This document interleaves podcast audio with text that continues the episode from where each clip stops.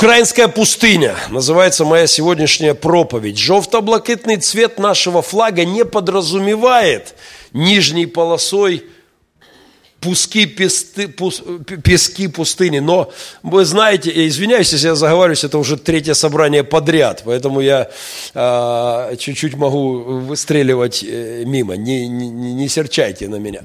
И, э, но но тоже подходит. И, безусловно, мы сейчас с вами находимся в периоде, который условно можно назвать пустыней.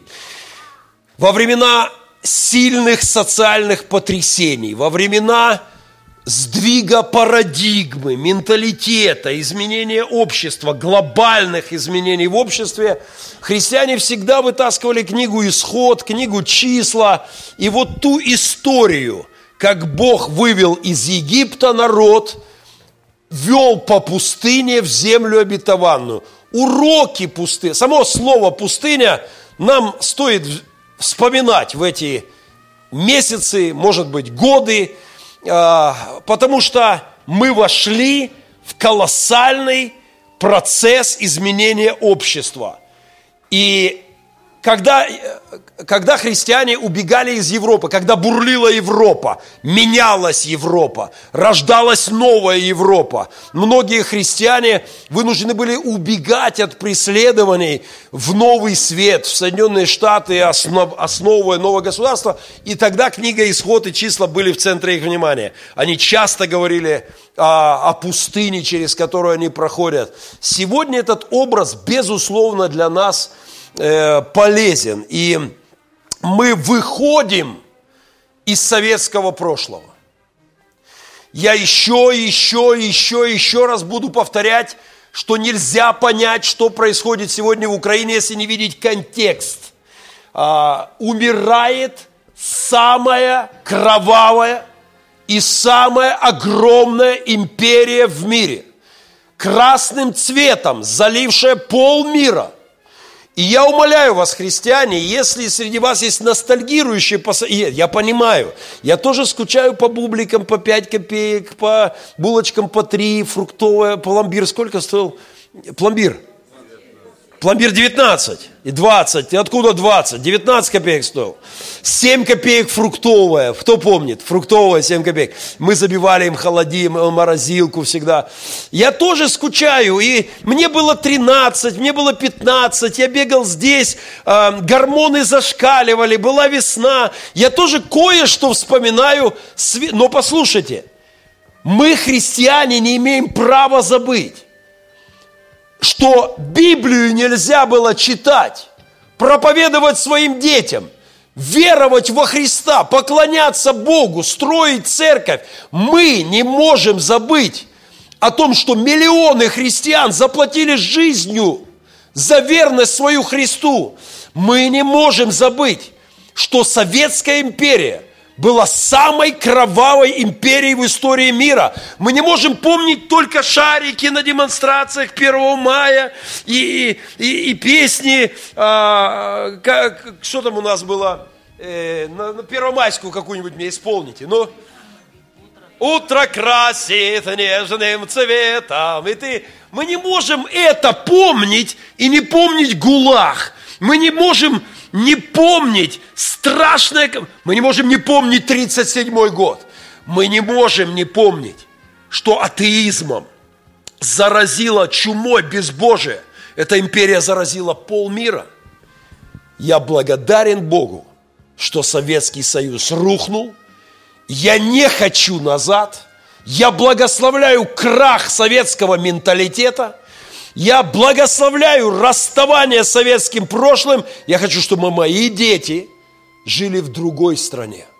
В стране, где не будет даже запаха Советского Союза. А, мы, путь туда идет через пустыню. Безусловно, через пустыню.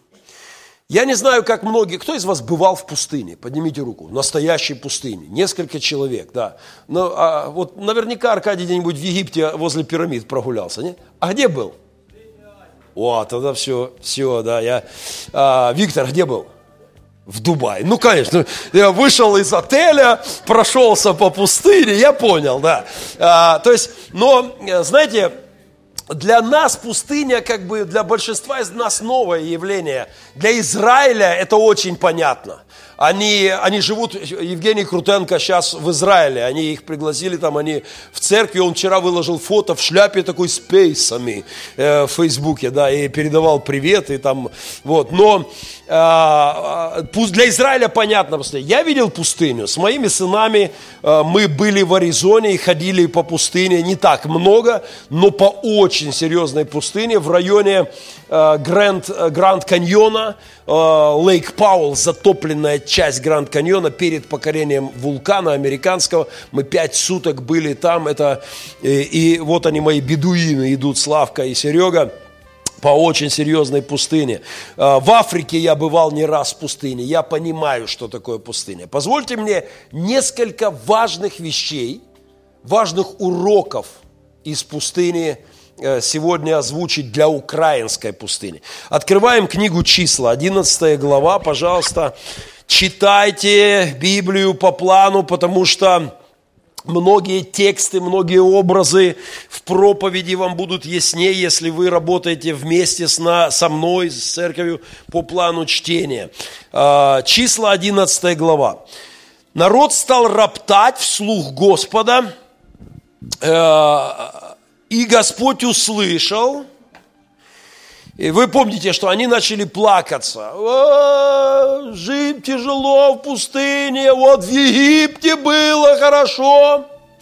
В Египте, говорят, был, было мясо. И причем, говорит, было... У них тоже там было мясо. Они ушли со стадами. У них было мясо, может, не так часто они могли зарезать там какую-нибудь, да, но у них были каждый день Бог давал им пищу, каждый день, сверхъестественно вообще. Вот, нате, получите, без оплаты, не надо было покупать, вот, пожалуйста, каждый день еда есть. Причем сказано, что они были вкусные, как с елеем, лепешки, это как было, классное было, но им мало было, они взроптали, они захотели назад в Египет. И написано, что возгорелся у них огонь Господень и начал истреблять край стана. Вот, вот народ стоит, и где-то там на краю начался огонь. Э, я не знаю, почему именно на том краю, но предположить могу, что, наверное, там было больше ропота. Наверное, там какие-нибудь особо инициативные появились, что вот, назад давай в Египет, что это в конце концов. Э, я хочу напомнить, что год назад эта война начиналась с красного коммунистического знамени в центре нашего города, с криков, с коммунистических песен, э, и рядом с российскими знаменами, вполне символизирующими Египет, висели э, советские знамена. Послушайте, я не хочу назад ни в Россию, ни в Советский Союз. Я верю, что Бог благ, и Он имеет лучшее намерение для моей страны. Я не хочу назад. Послушайте, хуже, чем в России, уже некуда. Некуда. Нищие старики, которые за свои пенсии не могут ни покушать купить, ни, ни медицину обеспечить, ни как-то состыковать. Я не хочу туда. Я видел стариков в Европе, которые садятся со своей старушечкой в хорошую машину и не напрягая даже свой бюджет пенсионный, едут ужинать в ресторан, когда захотят. А могут арендовать а, моторхом сесть и кататься вдоль океана, и на это им позволяет их пенсия. И могут иметь хорошую медицину, и могут достойно дожить век. Понимаете, я не хочу назад. Я хочу построить другую страну. Я не хочу в грязь советского прошлого. Мне, я не хочу, не могу, мне плохо. Я, я был в Славянске на этой неделе и смотрел на знаете, не столько... Э, Славянск не разрушен, как многие думают, что Украина там сравняла его с лицом... Нет, это не... Слава Богу, наши войска не делали, как Путин в Грозном. Да, есть районы, где шли бои, там на окраине Семеновка, есть снаряды, которые попали в дома где-то недалеко от центра, отдельные, да, но, а, но в целом город-то целый. Но я еду, смотрю на жуткую грязь. Вот страшно, вот мы сейчас сюда подъезжали, и же просто все завалено мусором все вокруг. Кто бывал в Европе? А, вы понимаете разницу. Если человек живет, у него вокруг зелененькая лужайка, а, у него нет никакого мусора, у него чистенько, аккуратненько. Я не... Вот это вот здесь у нас. Вот здесь. И нам нужно уходить от этого. А, в Африке, это Африка, понимаете, в головах. Э, в Какому в пустыне городишко – отель, в котором мы поселились на две или три ночи, мы ночевали в этом, ну, с позволения сказать, отеле, сестры там поперепугались, не могли спать в этих камерах. Э, но вот, вот дверь отеля, вот он заканчивается, жалко, я это фото вам не ставлю. Вот дверь отеля, парадный вход. И вот ты выходишь, а вот здесь насыпью бутылки лежат. Просто в пылюке. Вот. Я думаю, ну что это? Вот у тебя гостиница, вот ты хозяин, вот сотрудники, они получают деньги. На пороге завалено мусором все. Понимаете, я не хочу назад в Египет. И я умоляю вас, христиане, если кто из вас ностальгирует по прошлому, не при мне, пожалуйста. Смотрите технологии этого ропота. Четвертый стих говорит, как возник этот ропот? Пришельцы между ними стали обнаруживать прихоти. То есть э, ропот в Израиле в значительной степени был инициирован какими-то засланными казачками. Мне кажется, это вполне похоже на то, что у нас здесь происходило. Да, у нас всегда было много претензий, нам то не нравится, то, но я точно знаю, что в день, когда наш автобус разбивали, чуть не поубивали сотрудников, засланные казачки играли не последнюю роль при крике кого-то, пытающегося их образумить, это пилигрим. Они не понимали слово пилигрим, они не местные. Нас здесь неплохо знают. Э, вчера там еду, останавливает солдат, э, э, паспорт даю, он, пастор Геннадий, мы вас знаем, мы вас уважаем, спасибо, всего вам доброго. Подбираю вчера пассажирку, ой, как мне повезло, там ехал с Демьяновки, я с вами лично увиделась, спасибо вам за то, что вы делаете. Нас неплохо здесь знают, но для тех казачков крик «это пилигрим», а не бендеровцы, ничего не означал. Пьяная, вот пришельцы, засланные, засланные какие-то ребятки, они были источником, разжигающим вот эти а, ностальгию по Египту, но к ним, безусловно, а с ними и сыны Израилевы сидели и плакали, и говорили, кто накормит нас мясом. Вообще, кто, чего вас кто должен кормить? Знаете, вот сама постановка вопроса, кто накормит нас мясом, она из Советского Союза.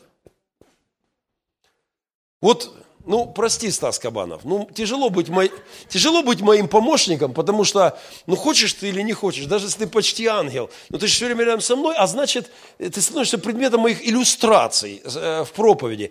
Ну, вот едем на днях, и Стас, я так разговор слышу, Стас говорит, вот что это в детском саду подняли, поуменьшили дотацию на ребенка на 50 гривен. Я, знаете, так думаю, стоп, что это было? Говорю, Стас, еще раз. Ну вот что, на 50 гривен уменьшили дотацию? Я говорю, можно один вопрос? С какой стати ты здоровый мужик в рассвете сил, не инвалид, не калека, не ветеран войны, не слепой, не глухонемой, вообще рассчитываешь, что кто-то должен тебя кормить? Ну откуда это, что тебе какие-то дотации должны? Где ты это взял? Это Советский Союз, вот тут. У Стаса Кабанова, привет ему передать. Он, конечно, опять оправдывается, опять начал мне рассказывать, я не то имел в виду. Но я, понимаете, вот это само состояние мне должно государство. Послушайте, упование на государство – это грех. Проклят уповающий на плоти человека, делающего своей опорою. Человека или сумму человеков.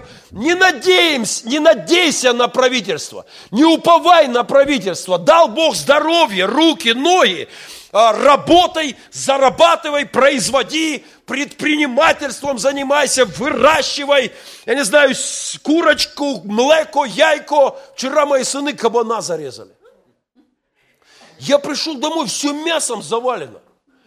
Взяли хрюшечку, кормили, сами вырастили в огородах, вырастили корма, все на своих кормах. 100 килограммовый хряк, да мы год на нем проживем на этом хряке. Понимаете, 100 килограмм мяса, везде мясо, просто завал. Зашел, все завалено мясом. Надо теперь покупать морозильную камеру. Что куда же его ложить? Или раздать пойти все. Потому что когда мы одного зарезали, а у нас еще хряки, а у нас на подходе курятник. И Ваня говорит, минимум на 100 курей. Ну так, чтоб... Послушайте, я хочу напомнить, сама, и сама идея. Вы знаете, что пенсию придумали коммуняки? Не было никогда никаких пенсий. Люди работали и знали, то, что я произвел, продал, заработал, вырастил сыновей, научил сыновей, ремесло какое-то, огородик. Человек рассчитывал на себя. Все, что делало государство, но приходила, часть от этого забирала. А, а теперь нам сказали, государство будет тебе давать. Брехня. Государство тебя по-прежнему будет забирать. И мы будем сражаться в ближайшее время, чтобы забирало не так много и качественно распоряжалось тем, что забрало. Идея, что государство будет о тебе заботиться, она неправильная. Упование на Бога, на свои руки, на свою семью. А, и вот эта идея, понимаете, кто накормит нас мясом? Но если бы тут была подпись «инвалиды из пустыни», я бы понял это. Ну, типа, вот мы инвалиды сами не можем, но кто нас накормит? Но это народ ропщет. Никто не накормит тебя мясом. Если ты здоровый человек, ты должен работать, производить, что-то производить и какой-то продукт, что-то выращивать, оказывать какие-то услуги, в которых другие нуждаются и готовы их оплачивать. Это прав... и, и не просто, чтобы обеспечить себя и себе, но чтобы еще и другим помогать. Мы помним рыбу, которую мы ели в Египте, вот здесь внимание, даром. Даром. Я вздрагиваю, когда это читаю. Чего? Вы даром ели в Египте? Вы были рабами 400 лет. Ваших детей убивали. Ваших младенцев, сыноч, сын, сыновей, дочечек ваших убивали мы даром ели.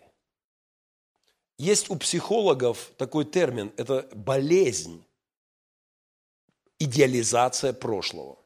Это болезнь. А, я жил в Советском Союзе. Я помню очереди за молоком. Вот, вот мой дом. Вот мы ходили за молочком, надо было выстоять. А колбаска дефицитная. А магазины березка, чтобы купить джинсы. А, ты что, джинсы? Вообще, джинсы. По блату, все по блату, все по блату. Газету «Советский спорт» вот здесь на углу ларек, в котором моя мамка работала, не знаю, стоит до сих пор или нет здесь. Ларек «Союз Печать» был, мамка там работала одно время. Газету «Советский спорт» хочешь купить? По блату, купи открытку с днем мента. В нагрузку. Вот это слово в нагрузку. Я это все помню. Газету нельзя было не по блату купить. Юрий Андреевич, конечно, получал без нагрузки, как сосед, на правах соседа. Он всегда покупал. Анна Алексеевна откладывала ему советский спорт для соседа. Я не хочу в Советский Союз. Я хочу, чтобы мои дети выросли без совка вот здесь и без совка вот здесь. Чтобы они выросли свободными гражданами, которые знают, что они люди в этой стране – не электоральное быдло для одноразового использования политиками раз в четыре года, а люди, граждане. Я хочу, чтобы мои дети знали, что милиционер на дороге – это защитник, это помощник, а не, а, а, а не игра волки-зайцы. У меня, мы с сестрой играли, у нас были конструктор такой, э, длинненькие такие палочки, были э, волки, а маленькие зайцы. Мы вот эта игра волки-зайцы. И если волки нас поймали, мы начинаем... Стас, едем вчера. Стас нарушает правила. Глянул по сторонам, гаишников нема. И заворачивает. Они толково стали чуть-чуть вниз. Им его видно, ему их нет. Останавливает. Я говорю, ой. Я говорю, ребята, поздравляю. Попал мой... А он за рулем. Я говорю, попал он конкретно. Молодцы, классно вы его поймали. Давай. Стас куда-то вышел и прихватил с собой сумочку. И очень подозрительно быстро вернулся. И поехал. Я говорю, Стас, что-то ты как-то быстро вернулся. Неужели, может, э, протоколы начали электронно писать? Он, да не, я порешал.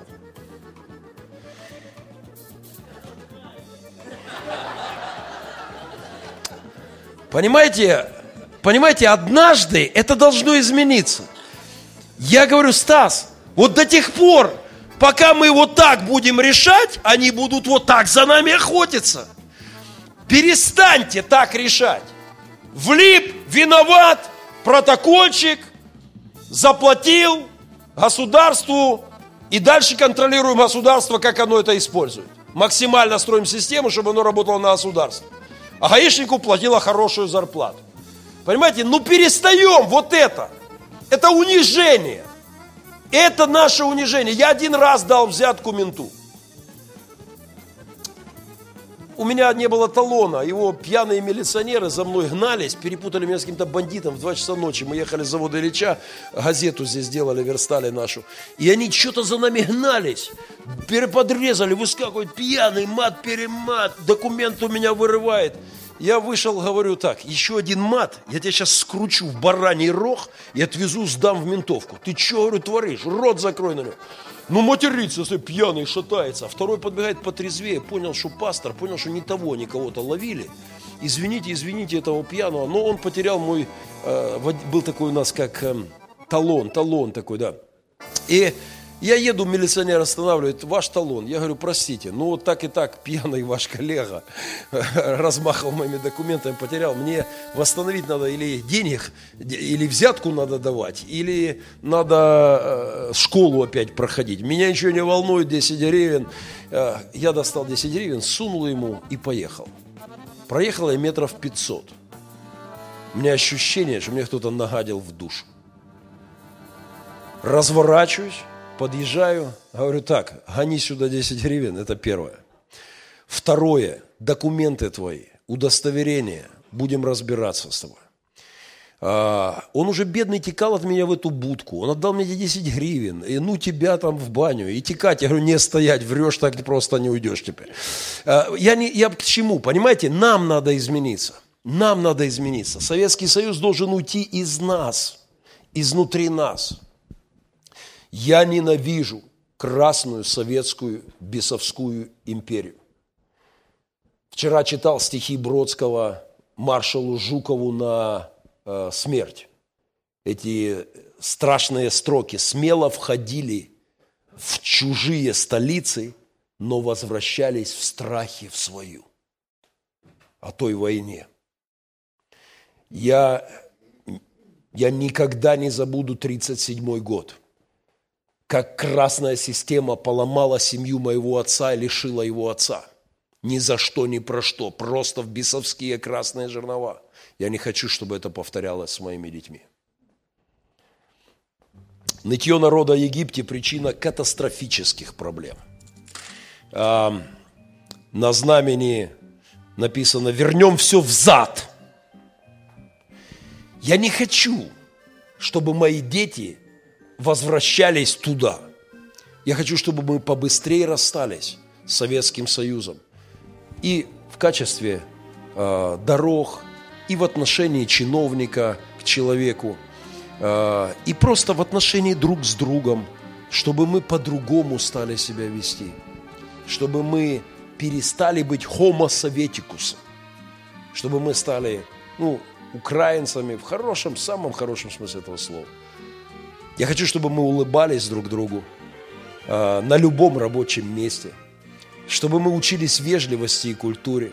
Я хочу, чтобы мы, как в Америке, при пересечении наших траекторий, не, не вот так расправляли плечи и шли кто, кто более... Э, а, а, sorry, sir, Наташа хорошо понимает, о чем я говорю. Тебе это шокирует просто, когда ты оказываешься там. Через 10 метров у тебя пересекается траектория, человек уже останавливается, обязательно улыбается, говорит, sorry, sir, пожалуйста, каждый уступит. Один раз поворотник включаешь на машине, один раз. Моргнула, уже сзади притормаживает машинка, пропуская тебя вперед. Вне зависимости от того, на какой он тачке едет. Это что-то внутреннее, человеческое правильное. Так должно быть. И нам нужно идти в эту сторону. Всем нам. Потому что мы все отчасти, и я в том числе, продукт вот в какой-то степени этого советского прошлого. Нам нужно менять это. Нам нужно избавляться от детерминизма как национальной идеи на постсоветском пространстве. Этот философский термин, богословский термин детерминизм – это когда причиной твоих проблем ты определяешь кого-то – ты говоришь, окей, я пью, я прихожу к одному, проведу одного запившего члена церкви. Говорю, что ж такое, братан? Я пью из-за тебя, пастор. Чего? Не понял еще раз. Ты мне недостаточно это внимание дал, мне не хватает твоего внимания. Я говорю, да ты что, с ума сошел, что ли? Ты что, мой грудной, грудной сынишка, который должен вот это с тобой носиться здесь, эти... что за ерунда? Ты пьешь, потому что ты алкоголик. Ты пьешь, потому что поклонение Богу забыл. Ты пьешь, потому что душа твоя опустела. И я слышал и другое. Я пью, потому что безысходность. Это Обама и курс доллара виноваты. Я говорю, не понял. Ну вот они доллар по всему миру раздали, мы привязали гривню к доллару, из-за этого нам всем хана. То есть я говорю, окей, то есть если сейчас доллара не отвяжут, ты пить перестанешь, и гривня подрастет, я, ты то просто начнешь пить более дорогое. Вот и все, что, ну, если у тебя будет доллар. Э, я говорю, что ты мелешь? Ты виноват в своих... Вот это детерминизм. Почему мы плохо живем? Виноват кто-то там. Э, здесь на этой карикатуре мужичок в лаптях, ушанки, недопитая бутылка выпитая валяется, хата перекошенная, поет на гармонии. Масоны, блин, масоны, кругом одни масоны. Вот, знаете, я пару недель назад ко мне подошел э, достаточно парень, ну так, не на, на хорошей машине подъезжает к спортзалу, э, спортивный такой парень, и на полном серьезе подходит Геннадий, ну ты ж понимаешь, все это из-за масонов – я ж не, я просто боялся, что я сорву тренировку. Я сказал, э, извини, я там это, на беговую дорожку. Потому что я, я, я ни на одну долю секунды не верю, что мои проблемы в моей стране из-за каких-то там масонов. Это детерминизм. Это из-за масонов грязюка у нас везде. В Славянске еду по городу и понимаю, грязь несусветная. Бодылля в центре города, понимаете? Мусором заваленное все. И это не война виновата, так было до войны. И пока вот здесь и вот здесь не изменится, так и будет. И нам надо уходить от этого. Замечательный видеоролик о детерминизме, просто насладитесь, а я водички попью. Начинается он, он объясняет классический детерминизм в этом видеоролике. Он начинается с э, видео, которое мы с вами забываем, мы не видели, это не на наших глазах происходило. Суд над верующим человеком, над христианами, суды, когда их обвиняют за то, что они верят в Господа, говорят, а это Америка виновата. Во всем Америка виновата. Поехали, насладимся детерминистской э, ересью на пару минут. Звук погромче, пожалуйста. Поехали. Шесть дней продолжался судебный процесс над руководителями секты. А вот еще один брат во Христе, проповедник Николай Муравлев. Что мог проповедовать этот моральный урод, который, находясь в армии, был судим? Преступников изобличают и люди, и документы. Вот, оказывается, куда ведут следы. Соединенные Штаты Америки. Там возникла секта. Там издана и эта литература. Мы пропагандистское агентство, заявляет заместитель директора «Голоса Америки» Николаев, очернив при этом социализм и социалистический образ жизни. Этот прием вообще типичен для американской пропаганды. А американские трудящиеся выходят с протестами на улицу. Намерение американской администрации добиваться... Тяжко на душе, когда я слышу, что в наших проблемах виноват кто-то там за 3-9 земель, а не мы. Это мы. Это мы жили в Египте. Это мы и наши отцы были рабами системы. И мы сегодня то поколение, которое должно выйти с Богом в новую Украину, в новую духовную и общественную, и культурную, и этическую ситуацию. А, законодательская деятельность Моисея посреди пустыни, прямо посреди пустыни Бог учит народ. Если вы читаем числа, читаем э, Левит, останавливается стан в пустыне, и Бог начинает учить свой народ. И Он учит не только литургии, не только э, какую жертву когда приносить и как правильно. Бог учит морали, этики, стандартам, и нам так нужны эти уроки. Ну, к примеру, 19 глава Левит, так, быстренько. «Бойтесь каждой матери своей и отца своего». Этому надо учить наш народ сегодня. Мы народ, в котором ужасная вещь происходит, сплошь и рядом. Сорокалетние мужики сидят на шее у своих мамок, пенсионерок, всю пенсию пропивают, прокалывают, и, и, и как бы все и нормально. Это ненормально. Я хочу напомнить, что Бог установил таких э, псевдомужичков убивать в Ветхом Завете. Помните, нет об этом? Если вот такое вот появлялось, ни мать, ни отца не чтит, мать пенсию гони, это все, его надо было вразумлять, а ежели оно не вразумляется, его надо было убивать. Бог говорил, давайте научимся стандарты отношения к отцу и к матери, отношения к старику, к сединам, справедливость, не крадите. Господь посреди пустыни говорит – Отучитесь от этой страшной бесовской идеи. Не крадите, не лгите, не обманывайте друг друга. Не будьте нацией взаимных кидал друг друга. Не обижай ближнего твоего. Не злослов, не делай неправды на суде. Один этот пункт чего стоит? Суды должны быть справедливыми – а, суды, в которых все решается по конвертику, кто занес, да, звоночек откуда-то, все, вот это все должно уйти в прошлое. Я, я, я не могу думать спокойно об этой картине о Берлусконе с веником в доме престарелых по решению суда. Ну не могу, ну нравится мне это, ну мурашки по спине от удовольствия. Миллиардер, хозяин страны, владелец заводов, газет, пароходов. Суд приговорил, убирать в доме престарелых. Ходит, тутки выносит, моет там по графику какому-то. Понимаете, это что это? Это суды, которые не справедливы. Это Бог, нам надо этому учиться. А, когда взошло солнце, увяло семя, у которого не было корня, сказано в притче о сеятеле. Дорогая церковь, пустыня, через которую мы идем – это время испытания веры нашей христианской. Нам нужно укореняться в Боге. Эти непростые времена, и война, и потрясения социальные, реформы. Нам нужно делать сумасшедшие по масштабу реформы в стране.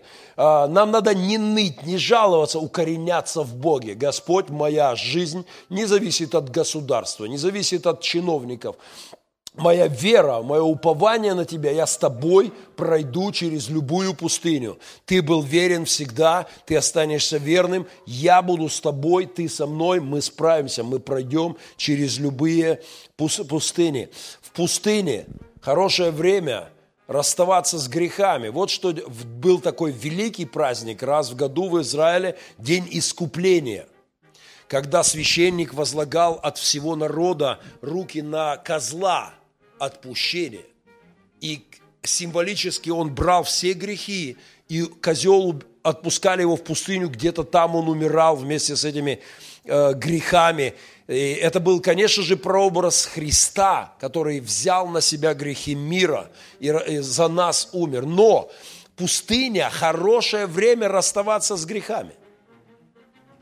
Пустыня – хорошее время для обучения. Сейчас, в непростые времена, нам надо искать лица Божьего, богопознания, как никогда прежде. Нам нужно освещаться, расставаться с нашими грехами. Есть два варианта, как мы можем жить. Мы можем бесконечно роптать на правительство вот этот дух, кто накормит нам мясом, а кто повысит нам это, а кто уменьшит нам это, а кто это. Мы можем бесконечно это делать. Но нам надо бы побольше молиться и благословлять власть.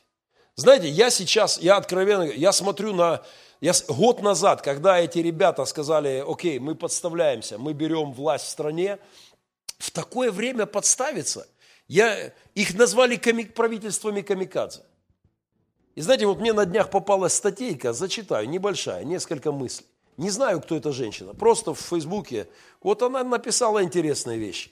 Говорит, после Майдана сразу же, когда Яценюк принял разрушенную, разграбленную, растерзанную страну, никто особо не возражал. Иди, иди, злорадствовали оппоненты, утони под грузом проблем – а мы в сторонке постоим и посмотрим, а еще ножки под твоим креслом будем подтачивать, палки в колеса вставлять. Но Украина выстояла. Нам предрекали год назад, что это новое правительство обречено, что через два месяца рухнет вся страна.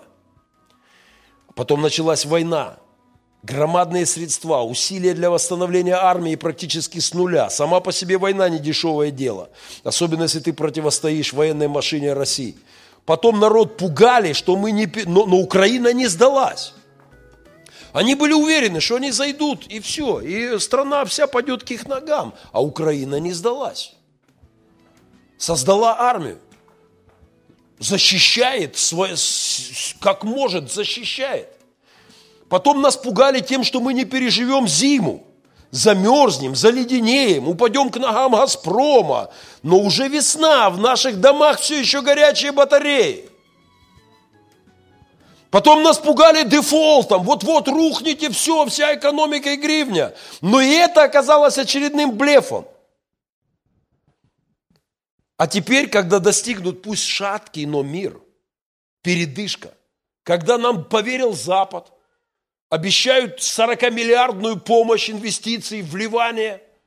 Когда МВФ готов дать первые большие транши, теперь те, кто в самые трудные времена для страны стоял в стороне с кислой усмешкой, усмешкой на сытой физиономии, бросили все силы, чтобы выбить то самое кресло из-под премьера.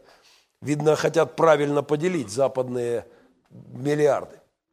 Послушайте, не занимайтесь излишней критикой правительства. Я за контроль над правительством. И мне нравится общество, в котором правительство подконтрольно, в котором есть реальная дума, а не, а, а не пародия на думу в России, где все вот так вот делается, где есть споры, где есть полемика, где есть критика власти, где есть свободная журналистика, журналистские расследования, скандалы. Мне нравится это.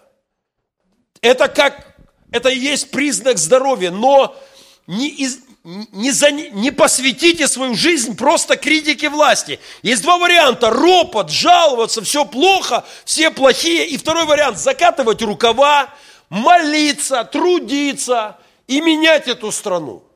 Второе состояние, безусловно, для нас приличествует, для нас, христиан – Богоприсутствие – основа нашей надежды в украинской пустыне. Моисей постоянно говорит, Господь, если ты нас оставишь, то что нам тогда? Если ты не пойдешь с нами, как нам тогда? И через пустыню Бог вел свой народ. Послушайте, ищем Его присутствие, просим Его водительства, чтобы Он был с нами. Он не подвел нас до сегодня. И даст Бог, мы пройдем с Ним до конца. Мы пройдем к лучшей истории нашей страны чтобы Он был с нами. Сила наших страхов и ропота определяет время наших трудностей. Числа 14 глава, очень быстро. А, Здесь сказано в 14 главе 34 стишок. Здесь сказано, по числу 40 дней, в которые вы осматривали землю, вы понесете наказание за грехи ваши в 40 лет, год за день, дабы вы познали, что значит быть оставленным мной. Понимаете, вот чем дольше мы будем неуверены, чем дольше мы будем роптать, чем дольше мы будем жаловаться, чем дольше мы будем плакаться и вспоминать Египет, и ностальгировать, и рыдать, сидеть по нему, тем дольше мы будем в пустыне. Позитивный дух, предпринимательская активность, а, здоровое отношение к работе, к труду, к производству. Э, понимаете, это все и благодарение Богу за кусок хлеба. Есть сегодня кусок хлеба?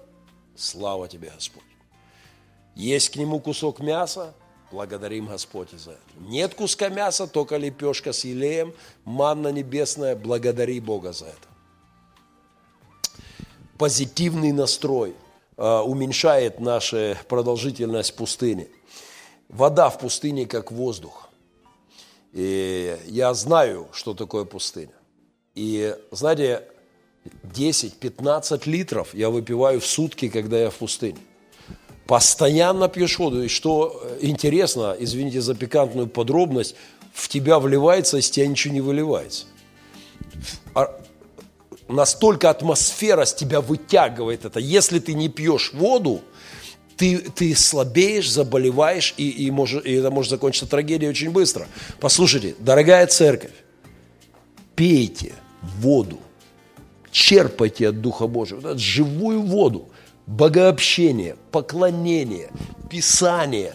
Нам надо много воды каждый день сейчас в пустыне.